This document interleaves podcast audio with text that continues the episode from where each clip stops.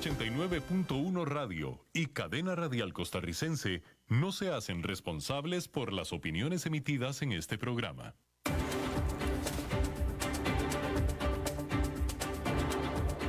Inicia a las 5 con Alberto Padilla un programa diseñado con el objetivo de llevarte diariamente un tema de actualidad, acompañado siempre de reconocidos editorialistas, de lunes a viernes a las 5 de la tarde por CRC 89.1 Radio, a las 5 con Alberto Padilla. Hola, ¿qué tal? Saludos, bienvenidos a esta emisión de A las 5 con su servidor Alberto Padilla. Muchísimas gracias por estarnos acompañando le mando cálidos saludos desde las instalaciones y la señal de CRC 89.1 FM en San José, Costa Rica, desde donde estamos transmitiendo hasta donde se encuentra usted, donde sea que esto sea, a través de la señal de Facebook Live, en la página de este programa, las 5 con Alberto Padilla, también a través del formato podcast, estamos disponibles en las principales plataformas, Spotify, Apple Podcast, Google Podcast, etcétera, etcétera. Aquí en Costa Rica, esta emisión que sale en vivo a las 5 de la tarde en este momento, se repite todos los días, mismo día a las 10 de la noche en CRC 89.1. Muchos saludos cordiales. Tratando de controlar los incontrolables en esta ocasión, el señor David Guerrero, el maestro limpio, y aquí la que ordena es la señora Lisbeth Dulet, porque es la jefa de la producción general de este programa. Bueno, comenzar diciendo que el consenso de los economistas es de lo imperativo de otro paquete de estímulo para la economía de Estados Unidos ante las señales de mayores problemas para el resto del año. El eventual paquete depende enteramente del Congreso, pero luego que se rompieron las negociaciones del mes pasado, no queda claro que los congresistas vayan a ponerse de acuerdo cuando las elecciones presidenciales están ya tan cerca. El martes, el secretario del Tesoro, Steven Mnuchin, déjeme se lo digo bien, Steven Mnuchin, dijo en la sede del Congreso que todavía piensa que un acuerdo bipartidista debiera alcanzarse. Más tarde se reunió con la líder de la mayoría demócrata, Nancy Pelosi, sin embargo, la realidad es que hay un abismo aún entre ambas bancadas en el Congreso. Luego de la reunión, Pelosi expresó su preocupación por la sugerencia de Nukin por un paquete más pequeño, cuando dice que los economistas, es decir, ella dice que los economistas lo que demandan es un paquete mucho más agresivo. Pelosi admitió que la reunión le dejó claro que aún existen serias diferencias entre los demócratas y la Casa Blanca. Sin embargo, el reloj avanza y el tiempo se acaba. La ventana de oportunidad para que el Congreso logre algo se está achicando al acercarse a las elecciones presidenciales en noviembre. Mientras tanto, la economía está de hecho recuperándose el indicador de vuelta a la normalidad elaborado por CNN y Moody's Analytics señala que la economía de Estados Unidos está operando a un 79% de lo que operaba a principios de marzo. El sector de manufactura se encamina a demostrar una recuperación en forma de V, mientras que las ventas comerciales también pronto retomaron el camino de la recuperación. Sin embargo, hay consenso en que sin al menos otra inyección de dinero más por parte del gobierno, la recuperación en general perderá fuerza y las cifras del resto del año comenzarán a caer. La empresa de tarjetas de crédito Visa dijo el martes que el gasto del consumidor estadounidense mediante tarjetas de débito a agosto creció un 24% anual, cosa que es espectacular, pero sin embargo fue una cifra menor que la que se registró en julio. La empresa dijo que ese desempeño en parte fue por la expiración de la ayuda extra que los desempleados estaban recibiendo. A este respecto, el banco de inversión Goldman Sachs dijo a sus clientes que la expiración el 31 de julio de esa ayuda extra semanal por 600 dólares afectó al gasto del consumo de eh, de agosto y que la orden ejecutiva del presidente Trump de otorgar una ayuda suplementaria semanal de 300 dólares llegó un poco demasiado tarde para mejorar la situación. Goldman Sachs piensa que efectivamente el riesgo de que no se acuerde otro estímulo fiscal hasta después de la elección ha aumentado. Sin embargo, apuesta que el Congreso terminará por implementar un acuerdo de estímulo por un billón de dólares, es decir, en inglés un trillón, para finales de septiembre, que elevará la ayuda fiscal total, mejor dicho, que elevará el déficit fiscal total en el 2020 a un 17,5% del Producto Nacional Bruto de Estados Unidos. Sin embargo, hay que decir que la, eh, la agencia Bloomberg está informando que Mitch McConnell, que es el líder de la minoría republicana en el Senado, él levantó sus dudas de que el Congreso vaya a acordar un paquete de estímulo pronto. Es decir, los dos líderes del Congreso, la del demócrata y el republicano, los dos están pesimistas de que se vaya a llegar a un eh, acuerdo de estímulo. Eso es lo que dicen los dos. Puede ser una jugarreta, una treta política, o puede que estén diciendo la verdad. Bueno, habrá que añadir a la lista de empresas que se benefician por los confinamientos en casa a Lego. Esta legendaria juguetera danesa reveló el miércoles que sus ventas saltaron 14% durante el primer semestre del año, apuntando que las ventas en línea más que compensaron el cierre de sus tiendas físicas. Lego tuvo un aumento de su utilidad operativa de 11%, alcanzando los 622 millones de dólares. Pero no solo es Lego, varias, varias de las miembros de la industria de los juegos en general, los juegos en casa, subieron todos al estar la encerrada gente buscando todo tipo de entretenimiento diferente.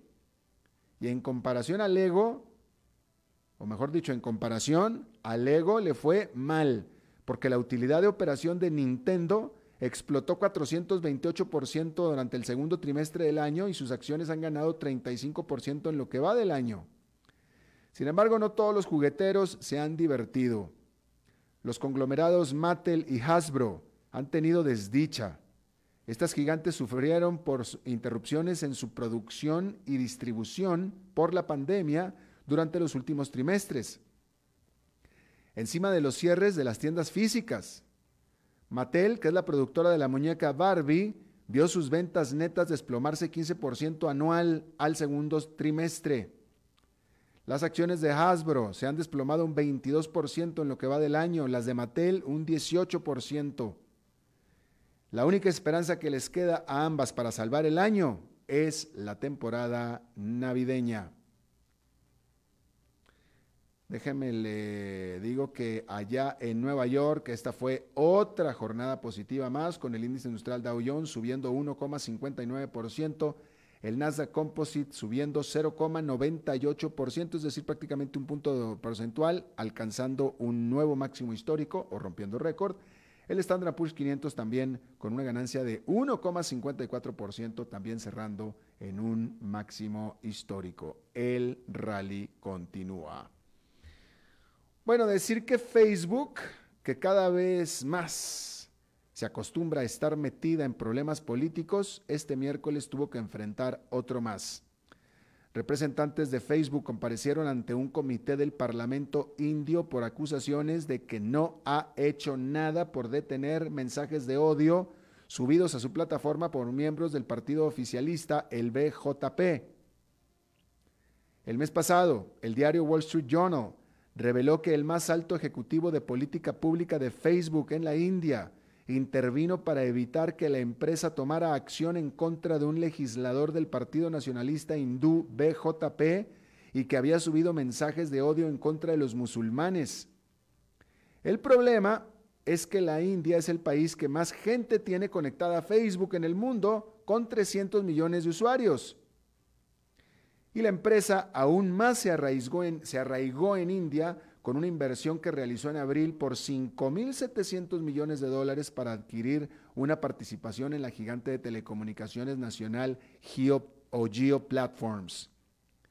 El fundador y presidente de Facebook, Mark Zuckerberg, ha reiterado su oposición a ponerle frenos al contenido subido a la plataforma por políticos. Pero en lo que pudiera interpretarse que este reciente escándalo sí ha afectado a la empresa, su principal ejecutivo en la India reconoció que Facebook no ha hecho lo suficiente para evitar los mensajes de odio. Por cierto, que Facebook y Twitter, los dos confirmaron que Rusia otra vez está intentando inmiscuirse en las elecciones presidenciales de Estados Unidos. Las empresas de redes sociales informaron que la Agencia de Investigación del Internet, este organismo ligado al Kremlin, está empujando desinformación y teorías de conspiración con el objetivo de ayudar a la campaña de Donald Trump, tal y como lo hizo en la campaña del 2016. Facebook afirmó que canceló varias cuentas al respecto. La investigación interna que realizaron las empresas para descubrir el esquema vino por un tip que recibieron por parte de la Agencia Federal de Investigaciones de Estados Unidos, es decir, la FBI. La red rusa estaba centrada en un sitio falso de noticias que se llamaba Peace Data, enfocado en generar la idea como negativa de que la campaña de Joe Biden y Kamala Harris es demasiado centrista y trataba de cubrir sus huellas por medio de la contratación de periodistas estadounidenses, así como el uso de bots, es decir, personajes generados por computadora. A menos de tres meses de las elecciones, los oficiales de inteligencia estadounidense afirman que los rusos se han vuelto más especializados, conscientes de que los estadounidenses ya de por sí están desconfiados luego de la muy conocida intervención rusa en las elecciones del 2016. Bueno, Australia confirmó este miércoles que su carrera de 28 años consecutivos de crecimiento económico ya llegó a su fin. El Producto Nacional Bruto de Australia cayó 7% en el segundo trimestre respecto del anterior, cuando gran parte del país estuvo en confinamiento. Por supuesto, se trató del segundo trimestre consecutivo de caída económica, confirmándose así la recesión. Con todo, Australia es la economía rica que menos cayó, pues logró contener exitosamente la primera ola, la primera ola de la pandemia. Sin embargo, la segunda ola que afectó al estado de Victoria, que representa un 25% de la economía nacional, destrozó las esperanzas de una rápida recuperación. El segundo confinamiento, que fue mucho más estricto que el primero, ha hecho explotar al desempleo. Se suponía que las restricciones durarían solamente un par de semanas, pero el gobierno local ha dicho que le parece aún demasiado pronto al estar registrando aún unas 70 infecciones por día.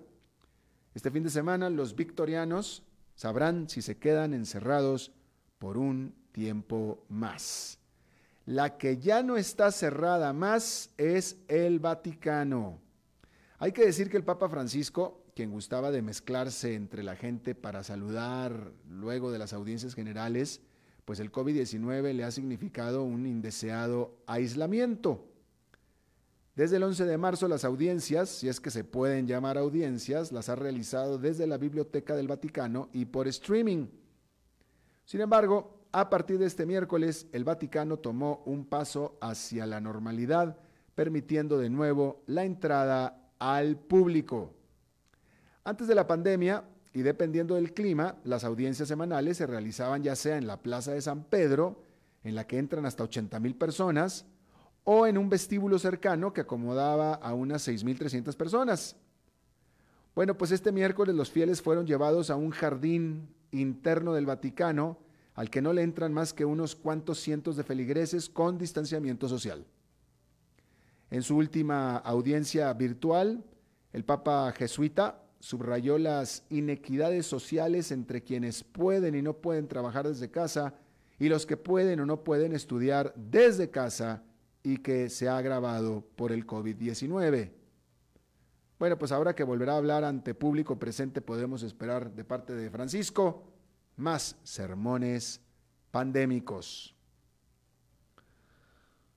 Bueno, pues la administración Trump dijo que no participará en el programa global en el que podrían participar hasta 170 países para desarrollar y distribuir una eventual vacuna contra el COVID-19 por ser organizado por la Organización Mundial de la Salud, la cual el presidente Trump piensa es dominada por China.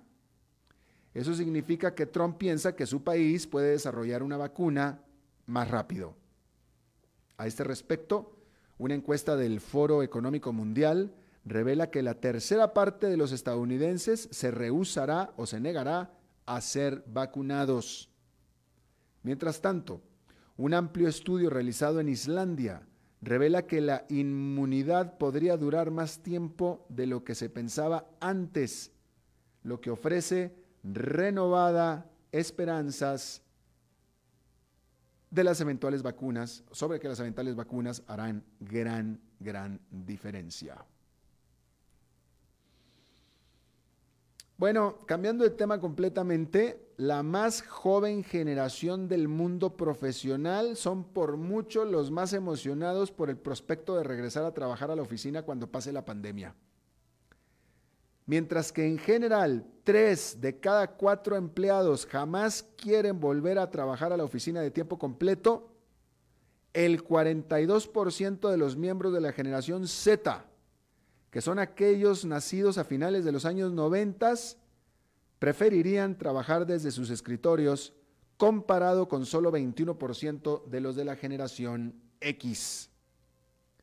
Se asume que eso pudiera deberse a que para los más jóvenes la oficina aún es una novedad y en general no tienen las ataduras de tener hijos en casa y muchas veces ni siquiera mascotas. Asimismo, los Zetas son los que más probabilidades tienen de vivir aún en casa de sus padres o con roommates. O incluso vivir en pequeñísimos, diminutos estudios. Así es que no tienen ningún incentivo aliciente para trabajar desde casa.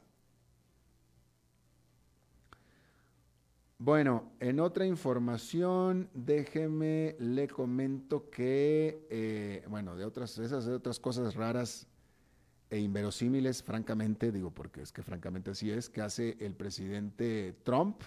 Bueno, pues ayer el presidente Trump en Twitter negó reportes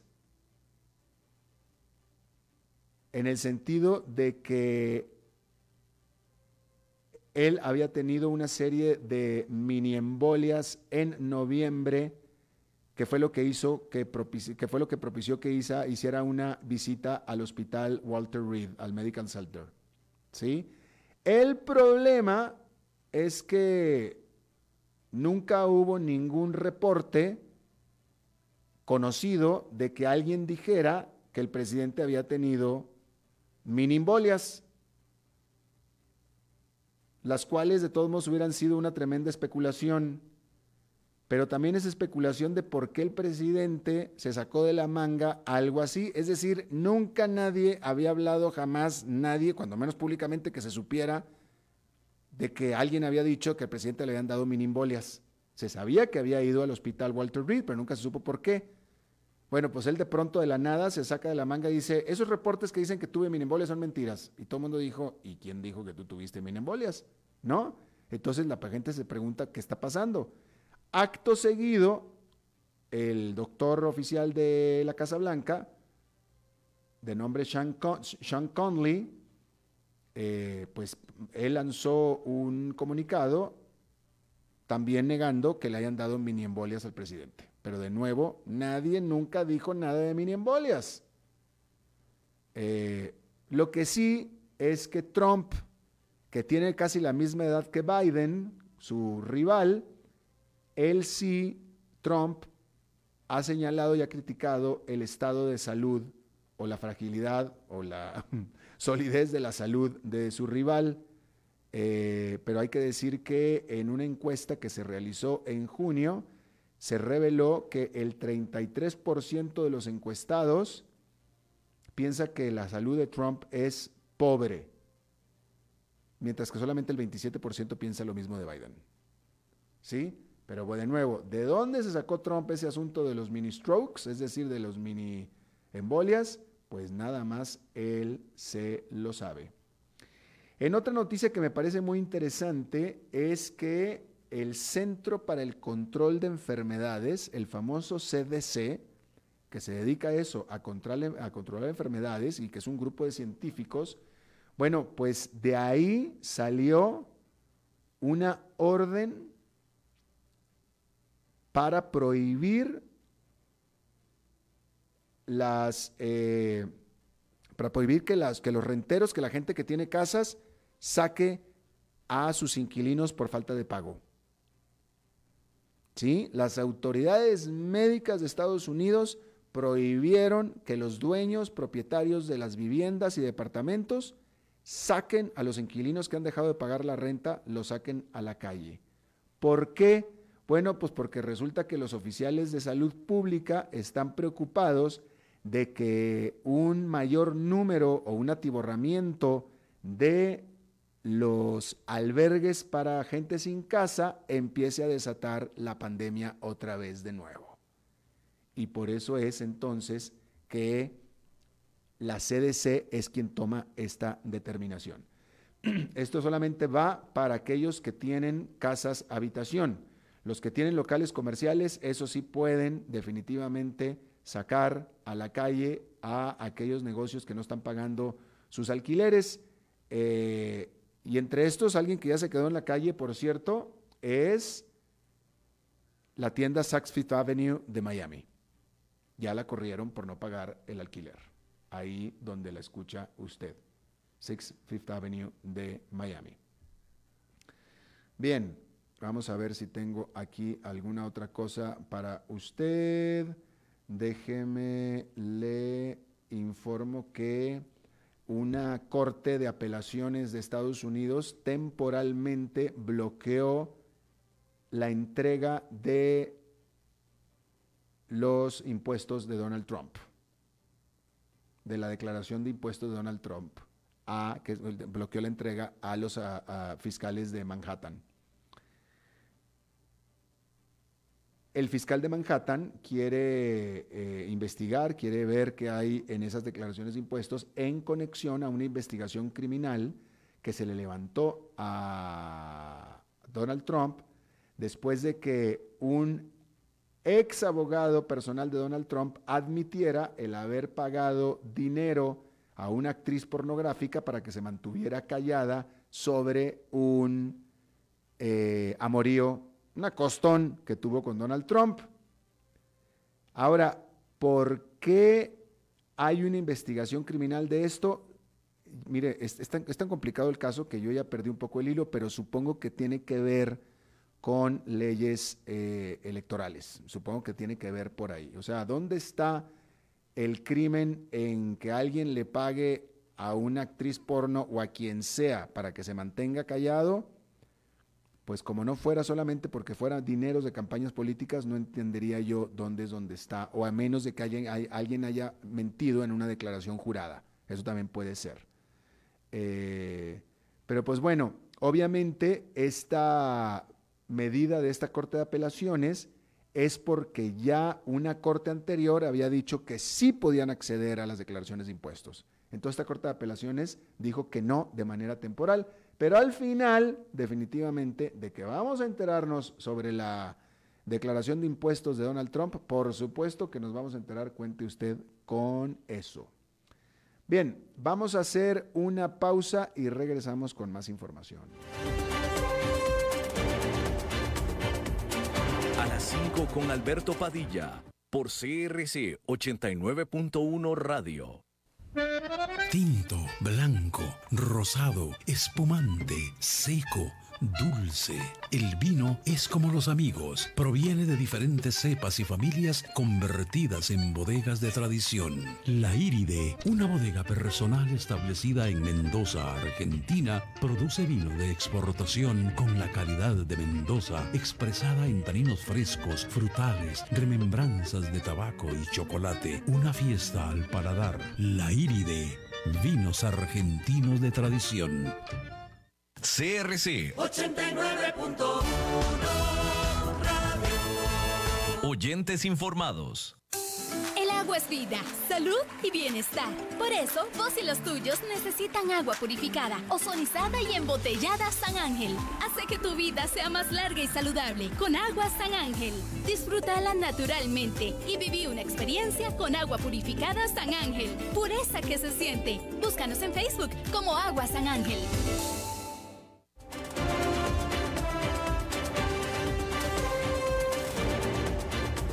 Seguimos escuchando a las 5 con Alberto Padilla. Bien, muchísimas gracias por continuar con nosotros. Eh, vamos a hablar acerca... Eh, ¿Cuál es el país? Hay un país en América... A ver, América Latina lleva siendo el epicentro del coronavirus eh, desde hace ya pues mucho tiempo, ¿no? América Latina en general, por supuesto con eh, Brasil a la cabeza por el número de casos, pero América Latina en general ha sido sumamente afectado por eh, el coronavirus. Bien, pero hay un país en particular que lo ha hecho no nada más mejor que el resto de América Latina, sino lo ha hecho de manera espectacular si se compara incluso con el mundo. Y este país es Uruguay. Eh, a mí no me gusta, ya, ya, se lo he dicho muchas veces, a mí no me gusta hablar de las cifras totales, porque las cifras totales realmente no dicen nada. Hay que hacer las cifras comparativas y la mejor manera, o una de las mejores maneras de poder hacer las cifras comparativas, es midiendo los casos por millón de habitantes. Los casos, las muertes también, pero típicamente los casos, ¿no? Hay que decir que Uruguay tiene, eh, eh, según la información oficial, tiene 463 casos de coronavirus por cada millón de habitantes. En muertes tiene 13 muertes por cada millón de habitantes. Pero hay que eh, tomar en cuenta que Uruguay tiene en la frontera, hace frontera con Argentina y con Brasil. Ahora, usted pensaría que Brasil tiene unos nombres, eh, unos números espantosos del coronavirus, que los tendrá, pero nadie habla de que, de que Argentina los tiene incluso peores. Lo que pasa es que en números totales Argentina tiene menos, pero en números relativos Argentina es mucho, mucho peor que Brasil, tres veces peor que Brasil, ¿sí? Porque Brasil tiene 3.335 casos por cada millón de habitantes, Argentina tiene 9.460. Y estos son los vecinos de Uruguay. Uruguay nada más tiene 463. Por cierto, ¿Cómo va Costa Rica? Bueno, pues yo le dije que Brasil tiene 3.355 casos por cada millón, Argentina tiene 9.460, Costa Rica tiene 8.488 por cada millón de habitantes, casos, ¿ok? Pero bueno, vamos a hablar de Uruguay. ¿Cómo es que Uruguay ha tenido tanto éxito como para decir que tiene 463 casos por cada millón cuando sus vecinos tienen 9.000 y 3.000? Está conmigo Daniel Olesker, eh, desde Montevideo. Él fue ministro de Salud de Uruguay, así es que pues es estudioso de este tema. Don Daniel, muchísimas gracias por estar con nosotros. Don Daniel, ¿me escucha? Hola, sí, escucho, escucho muy bajo. Muy bajo. Bueno, vamos a tratar de, a ver, tratamos de hacer, eh, ¿qué hacemos? Permítame, ¿me escucha? Sí, ahora sí. ¿Me escucha mejor? Sí, claro. Ok, bueno. Don Daniel, le preguntaba yo, estábamos haciendo la comparación de casos que tiene Uruguay tan, que es una fracción que la que tienen sus vecinos. ¿Cuál diría usted que es el secreto, la clave con la cual Uruguay, teniendo frontera totalmente abierta con dos países tan afectados por la pandemia, Uruguay ha tenido tanto éxito? Bueno, eh, ¿usted me escucha a mí? Sí, señor. Eh, yo creo que no hay una sola, no hay una sola causa, ¿no?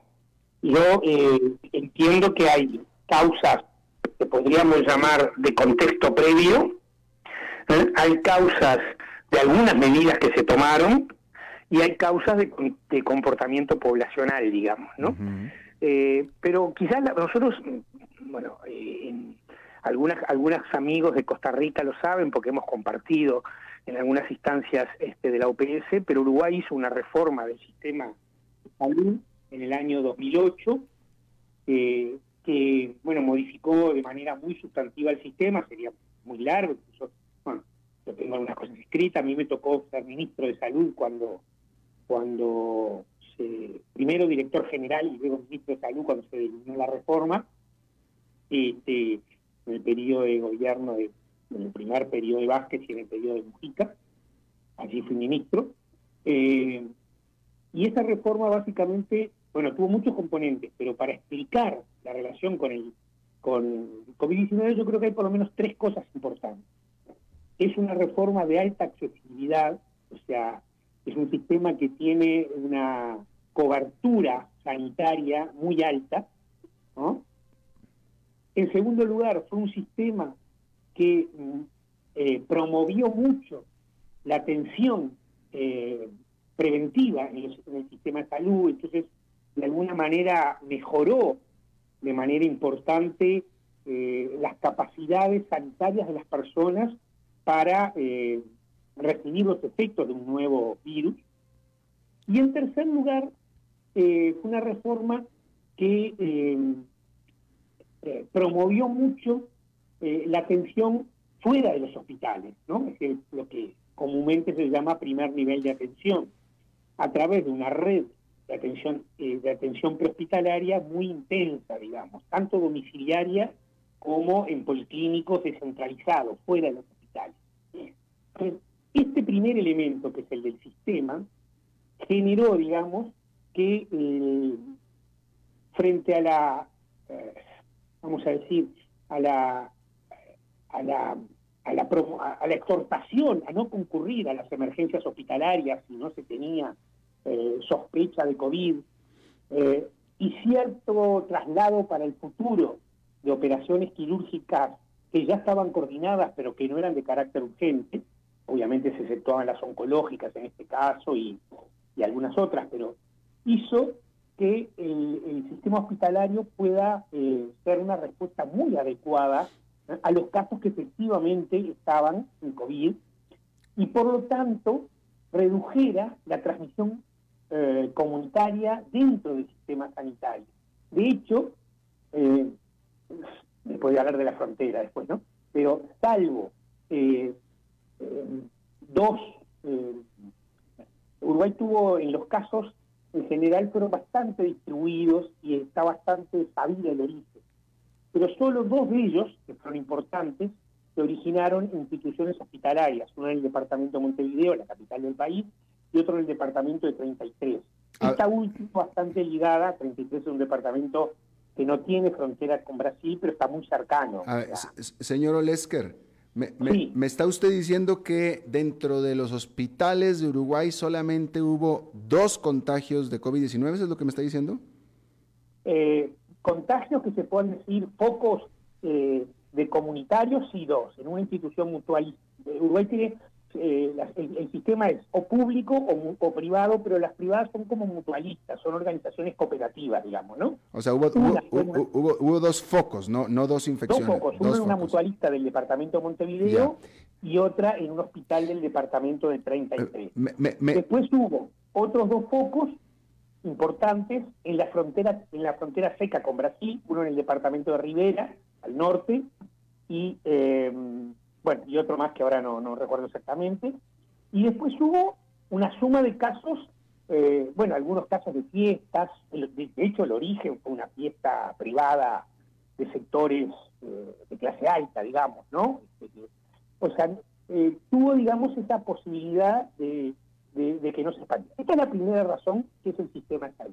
Hubo una segunda razón, que, me parece importante, y es que eh, el 13 de marzo, o sea, el, gobierno, o sea, bastante anticipadamente, hizo, eh, hizo una especie de, podríamos llamarle quizás, no sé si es la mejor palabra, pero una especie de cuarentena selectiva, digamos, ¿no? No obligatoria cerró, los establecimientos escolares, iniciales, o sea, primaria y secundaria, cerró las actividades culturales y deportivas y cerró los establecimientos comerciales, básicamente las grandes superficies, digamos, ¿no? O sea, los, los shopping, eh, este, ¿no? No así los comercios de cercanía, digamos, ¿no? Y entonces, eh, eso también este, dio mucha respuesta eh, a la transmisión este, comunitaria. Eso para mí es un segundo.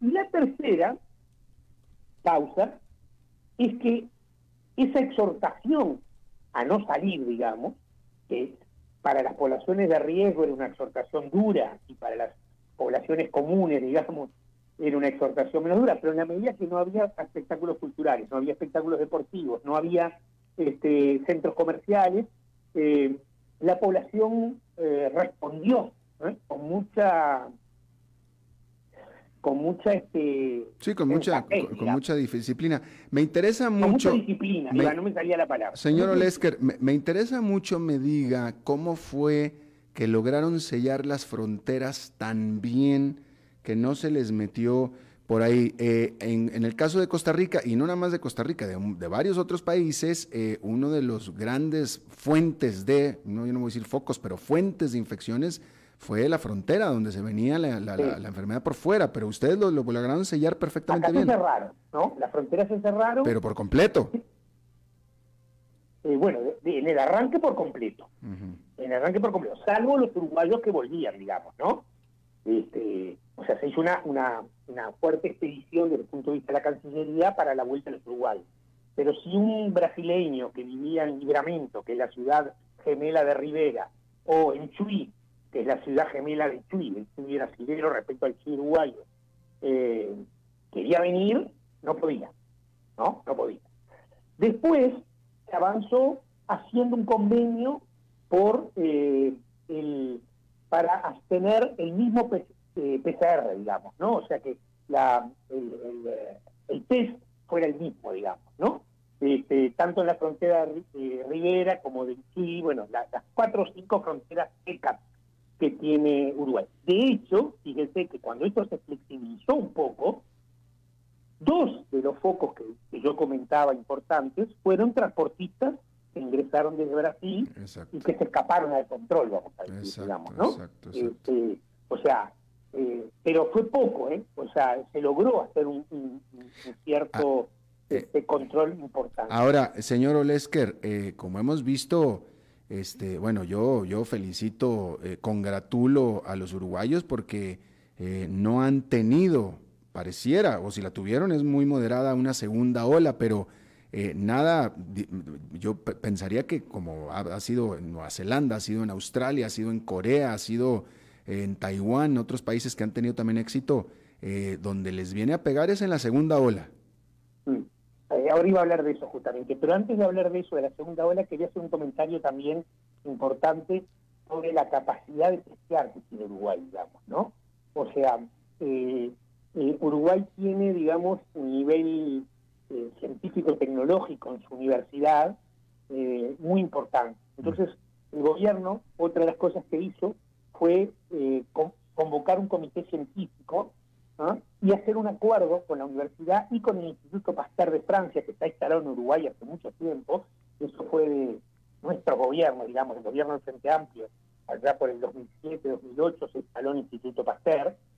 Eh, y, eh, y eso multiplicó más o menos por 10 la capacidad de testear que tenía solo el Ministerio de Salud Pública y con las herramientas que tenía. Entonces, eh, eso permitió, ¿no? que permitió que cuando surgió un foco hubiera, digamos, una capacidad masiva de testear en el entorno del foco y además mantener los testeos aleatorios que se seguían realizando, este, cuando, no, perdón, los, testeos que se realizaban cuando había sospecha por eh, sintomáticos, digamos, ¿no? Guay nunca hizo testeos eh, aleatorios asintomáticos, digamos, eso no, salvo algún caso, eso no lo visto. Los testeos fueron básicamente asintomáticos o a la población general del foco que había ya, como dice, de 33 de la institución médica. Eh, y eso tuvo mucho que ver con la capacidad científica, de hecho se elaboraron test, este, test y aplicaciones eh, informáticas, digamos, este, novedosas, originales para, para Uruguay. Ahora voy a lo otro efectivamente, eh, acá quiero hacer una pequeña digresión, si usted me permite, porque, ¿qué pasó? Este, en la medida que eh, no se tomaron, porque eh, hay que valorar, nosotros valoramos, en mi caso fui ministro de Salud, pero hoy integro el Senado por la oposición, digamos, ¿no? Y nosotros valoramos muy positivamente la política sanitaria, pero también valoramos que se hizo muy poco en materia de dar cobertura y protección social y económica a las personas que no podían salir de su casa o que pudiendo salir no tenían capacidad de generar ingresos porque eran vendedores por la cuenta, vendedores callejeros, trabajadores de pequeñas empresas, de peluquerías, de ferreterías, todos segmentos de la economía que los primeros, digamos, del 13 de marzo hasta fines de mayo estuvieron prácticamente con la, como decimos nosotros un poco caricaturescamente, con la con la persiana cerrada, digamos, ¿no? Mm. Entonces, eh, eso provocó que mucha gente eh, se le empezaran a agotar su capacidad de vivir sin sin salir, digamos, los feriantes, por ejemplo, otro sector bastante importante, y los feriantes son los que venden en ferias populares, digamos, ya sea alimentos, vestimenta u otras cosas, ¿no? Este, y entonces empezó la gente a flexibilizar sus salidas, entre otras mm. cosas por sus necesidades económicas, repito, entre otras cosas, porque prácticamente los apoyos económicos sociales, hay un trabajo CEPAL que ubica a Uruguay en el último lugar de América Latina en porcentaje del PBI sobre ayudas económicas y sociales. ¿Eh? Eh, eh, en, ese sentido, señor Olesker, y nada más tenemos tres minutos, ¿qué tan severa ha sido la recesión económica en Uruguay? ¿Cómo han sido los resultados económicos de todo esto? Bueno, ahí podríamos decir tres cosas. En términos generales y promediales, la se estima que este año va a tener una caída de 3.5 del Producto Bruto Interno, digamos, ¿no? Uruguay ya venía en el 2019 con un crecimiento muy magro, o sea que esto, eh, eh, se dice? juega, digamos, sobre un escenario macroeconómico ya complejo. O sea que eh, hay un crecimiento.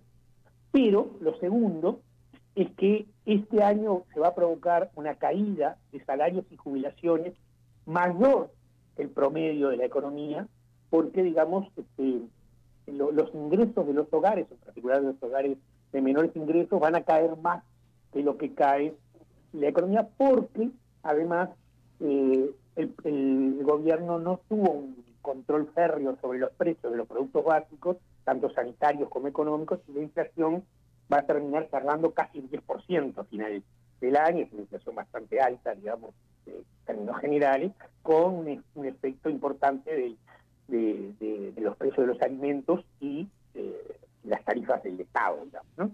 Entonces, yo creo que va a ser un impacto importante, pero selectivo y que va a, prioritariamente a, golpear, digamos, a los sectores asalariados de bajos ingresos y jubilados. Mm.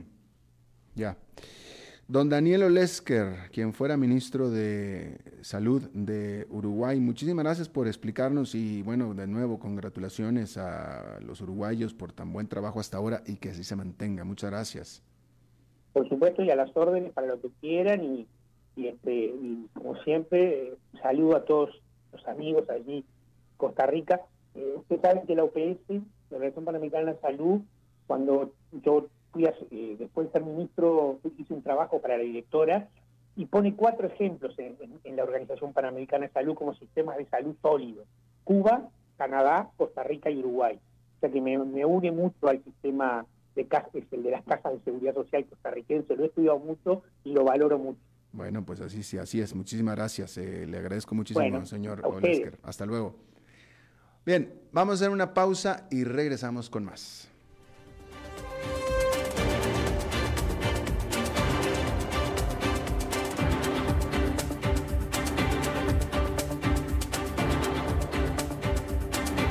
A las 5 con Alberto Padilla, por CRC 89.1 Radio.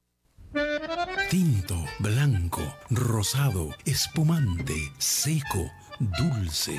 El vino es como los amigos, proviene de diferentes cepas y familias convertidas en bodegas de tradición. La Iride, una bodega personal establecida en Mendoza, Argentina, produce vino de exportación con la calidad de Mendoza expresada en taninos frescos, frutales, remembranzas de tabaco y chocolate. Una fiesta al paladar. La Iride, vinos argentinos de tradición.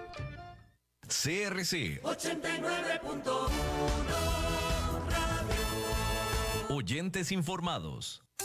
El agua es vida, salud y bienestar. Por eso, vos y los tuyos necesitan agua purificada, ozonizada y embotellada San Ángel. Hace que tu vida sea más larga y saludable con agua San Ángel. Disfrútala naturalmente y viví una experiencia con agua purificada San Ángel. Pureza que se siente. Búscanos en Facebook como Agua San Ángel. En tiempos de emergencias y de incertidumbre, es fundamental la información verificada y confiable. Evite los medios anónimos e irresponsables. Dígale no a las noticias falsas. Los medios de comunicación formalmente establecidos son el antídoto más eficaz contra la desinformación. Infórmese por la radio y la televisión a toda hora, con los rostros y las voces que usted conoce y confía. Fue un mensaje de la Asociación Internacional de Radiodifusión, AIR.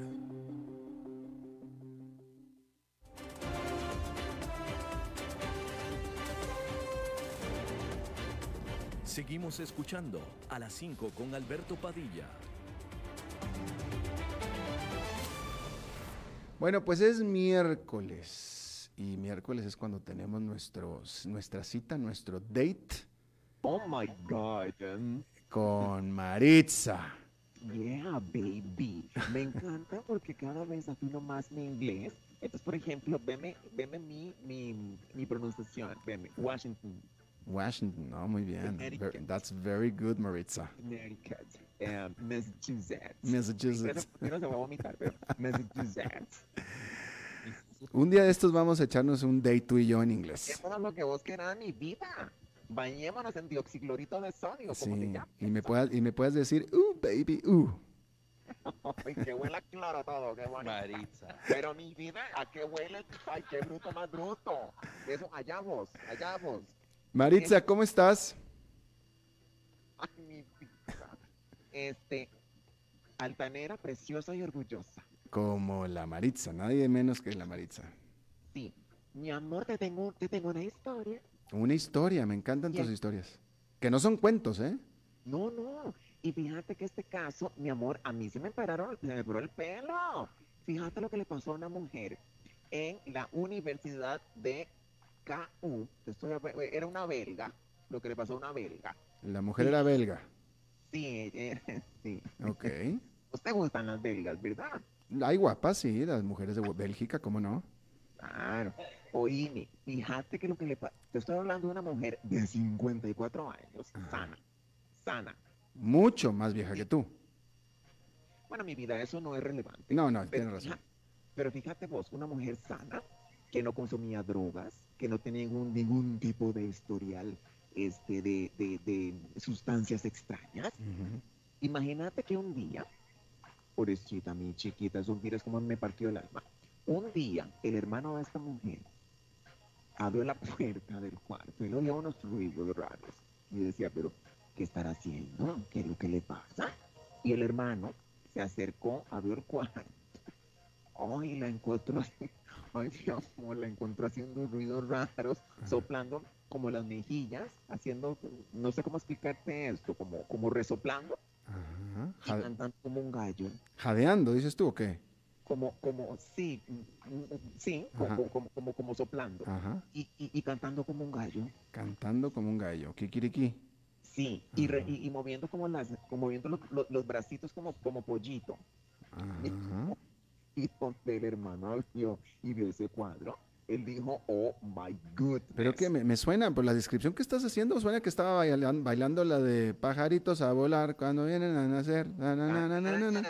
Chun, chun, chun, chun. ¿No? Pues ojalá fuera eso, mi amor, porque fue algo más grave. Este señor, imagina, imaginando, pero ya hablando en serio, imagínate vos encontrarte a alguien que conozcas o un familiar en este cuadro y ella estaba ahí como poseída haciendo estas cosas. Y él dijo, pero ahora qué hago? Se la llevó a un hospital. Y fíjate que los médicos este, de ella la entrevistaron y que qué es lo que le pasa. Y ella dijo, pues que ella era una gallina. ella era una gallina. Sí, y, que- y empezó, dice que describió que tenía como una sensación en las piernas. Yo no sé si era que venía el huevo para afuera. Pero imagínate, quien, pobrecita, esto es una condición. Este es un episodio de zoantropía que es un trastorno mental en que la persona se crea un animal. ¿Cómo se llama ese trastorno? Zoantropía. Zoantropía. Sí, que no es lo mismo que zoofilia, porque eso es otra cosa. Sí, no, zoofilia es lo contrario. Y fíjate, pobrecita, que, que, que tuvo este, un cuadro de convulsiones. Entonces de repente como que iba y venía, iba y venía. Y cuando ya le pasó la crisis, O le sea- dijeron, vea mamacita, usted estaba como empollando, estaba cacarachando. Pero estás, o sea, la, la, la, li- literalmente por lo que describes, la poseyó una gallina. Bueno, bueno, bueno, pero es que esto es una cuestión ya como más de cerebral. Y fíjate, este, ya cuando ella volvió en sí, cuando ella pudo cacaraquear bien, fíjate que este, estaba toda avergonzada con la familia, que ella no, que ella no, no sabía qué le había pasado, pero ella, era, ella andaba por toda la casa como una gallina. Este, y fíjate que hay, este, hay, hay tipos de eh, patogénesis, una patogénesis, y que es una alucinación que puede ocurrir, es un trastorno psiquiátrico, y a mí se me para el pelo, este, Albertito, porque a ella le tocó una gallina, pero se han dado casos, se han dado casos, que la gente se cree o ganso, rinoceronte, conejo, caballo, serpiente, jabalí, abeja, a mí me preocupa el burro, a mí me preocupa el burro, Además de una víbora, ¿verdad, Mari? también, Sí, yo, yo he conocido varias, varias víboras de dos patas, ¿eh? Ay, mi amor, a mí me preocuparía. Imagínate que tener un date y que, te- que te salga alguien que se crea, ay, qué susto, que te carreren. Oíme, pero esto, yo dije, pobrecita, porque si vos te pones en los zapatos de alguien que esté sufriendo esto, debes de ser. Vos nunca has soñado con ser un animal, este Albertito. Mm, no, no creo. De repente me, me- de repente me creo así como un león, un toro, ¿no? Pero eh, no, no, pero nada más. ¡Ay, un toro! Tan lindas que son, ¿cómo se llama eso? Y no por se- los cuernos, ¿eh? No, no, yo digo por las. ¿Cómo se llama esto que se comen? Las guindillas, las criadillas. Las criadillas, por las criadillas. ¿Las guindicias dijiste? Ay, dije guindillas, si es por Qué la- bárbara. Este, Albertito, no, pero ya hablando en serio, ima- vos nunca, ima- vos no me imaginas vestida de gata, por ejemplo. Claro que te imagino vestido de gata y de tigresa también, de leoparda. Vos Yo le pondría la cola al burro. Ah, no. Yo le pondría la... Ya la perdimos a la Maritza. Ay, espérate. No, yo le pondría... Ay, me puse... ¿Qué le pondrías al burro, Maritza? Cuéntanos. Las orejas. Maritza, La perdimos. No, no, no, Alberto. no. ya la perdimos, ¿verdad? Interrumpimos este programa porque Maritza ya se nos fue. No, mi amor, imagínate. No, es que me gusta ir de cola, de cola, voy de cola, voy de cola. Ay, qué lindo ponerle la cola al gato, ponérsela al burro, o ponérsela, ¿verdad? Eh, Alberto. El rabo, dices tú. Ah, El rabo. te voy a decir una cosa. Si yo fuera gata, pasaría las siete vidas a tu lado. Eso, Maritza. Y yo te haría, y yo te haría cuchicuchi. Ay, ojalá. Albertito, pero, pero veme, esto es un caso de la vida real. Sí, no, muy triste, no, no, pues eh, digo, si tú lo informas es que tiene que ser verdadero, este, pero pues sí, imagínate tú. Di- Este, eh, pero, pero digo, digo, yo uno se ríe. Pero imagínate que le pase uno ahí en la avenida central cacaraqueando, chiquillo, o creyéndose, este, otro tipo de, ay no, o eh, este, o, o- o, ¿qué animal es tu favorito? Para, para irte conociendo mejor. pues yo no te puedo decir que tengo un animal favorito. Pero mi amor, No, este, no, no, es que me gustan todos los animales, Maritza, la verdad, los, Las- re- los las- reptiles no. las tortugas te gustan. Las tortugas es reptil, entonces no le tengo tanto gusto. Pero ¿Has visto cómo duermen? las tortugas, Sí, que sí he visto cómo duermen, pues se meten en su conchita, ¿no? sí, mi amor. Sí, mi amor, mete en la cabeza. Exactamente. ¿Y a ti, y, y, y a vos qué te gusta más? ¿Un sapo o una rana? Eh, las ancas de rana me gustan mucho, me las como muy sabrosas, empanizadas, ricas. Los sapos te gustan. Los sapos no, no creo, no, pero las ancas de rana sí. Bueno. ¿Tú has comido ancas de rana? No, mi amor, fíjate que yo, este, ah, no, Muy, eh, eh, muy sabrosas. me, me- me daría terror, Son muy ricas las ancas de rana. chiquillo, pero eso es como, co- como muy gourmet. Eh, fíjate que en la casa las comíamos una vez al mes, ¿eh? La- cuando yo era niño, una vez al mes las comíamos. A vos, pero a vos te, te encantaba ir detrás de sapos. ¿Eh? ¿Cómo?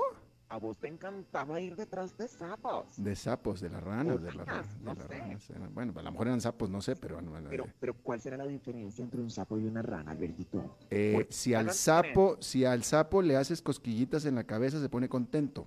A la rana se pone contenta. Ah. Esa es la diferencia. ¿Ves? Ay, mi amor, ¿cómo te amo? Maritza, ya se te acabó el saldo. Bueno, mi vida, este. Nada más que tengan cuidado si algún momento despiertan con alguna sensación de, no sé, de ser algún animal, que, que, que se vayan a chequear. Mi vida, te mando un beso desinfectado y espero tenerte pronto a mi lado. Pronto me tendrás a tu lado. Y qué rica musiquita, eh, ese eh, eh, balsecito francés que están poniendo ahí contigo. A ver si le- lo ponen más seguido, pues está muy lindo. ¿Te gustó mi vida? Cuando querés te lo bailo, miau. Muchas gracias, Maritza, te lo agradezco. Bueno, mi amor. Hasta luego, Maritza. Bien, eso es todo lo que tenemos por esta emisión. Muchísimas gracias por habernos acompañado. Espero que termine su día en buena nota, en buen tono y nos reencontramos en 23 horas. Que la pase muy bien.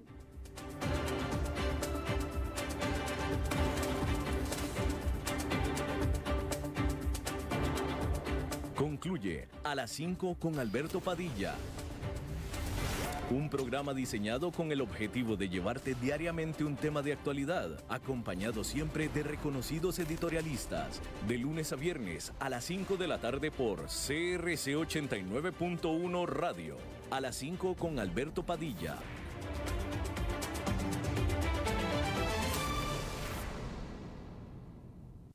Desde los verdes bosques de nuestra montaña nos llega agua cerros de la riva, agua fresca de manantial que te permitirá vivir en equilibrio, proteger tu salud y la de tu familia.